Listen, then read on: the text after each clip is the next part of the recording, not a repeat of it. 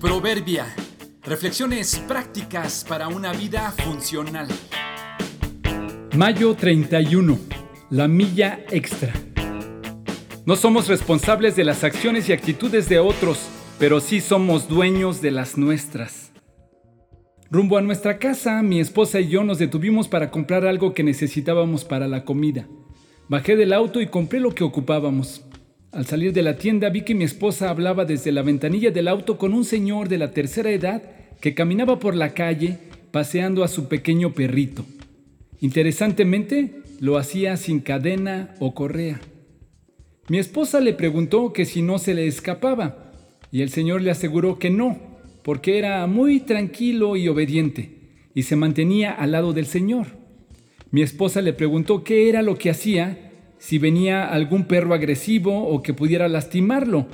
El Señor contestó que sencillamente lo cargaba y evitaba que se confrontara o expusiera y después lo bajaba y le permitía seguir.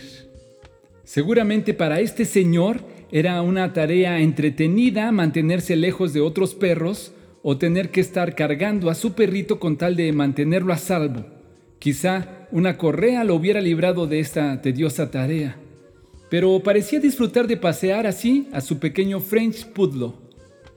La tarea y la actitud de este señor nos ayudó a reflexionar sobre la importancia de entender que nuestra serenidad o precaución no son suficientes para impedir un accidente, una colisión o una confrontación.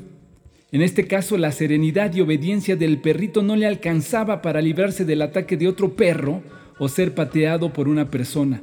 Ocupaba un esfuerzo extra de su amo. Eres prudente al usar tu cinturón de seguridad, pero este no te librará de un conductor ebrio que te choque. Podrías cuidar tus palabras, pero eso no garantiza que no te ofendan o malentiendan. Podrías hacer bien y a tiempo tu parte del trabajo, pero si los otros miembros del equipo no hacen su parte, te pueden reprobar. No somos responsables de las acciones y actitudes de los demás, pero sí somos dueños de las nuestras.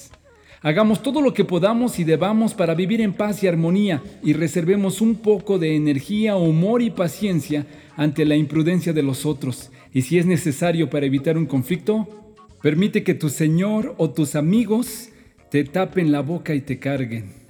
Si te demandan ante el tribunal y te quitan la camisa, dales también tu abrigo. Si un soldado te exige que lleves su equipo por un kilómetro, llévalo dos. Mateo 5, 40 y 41.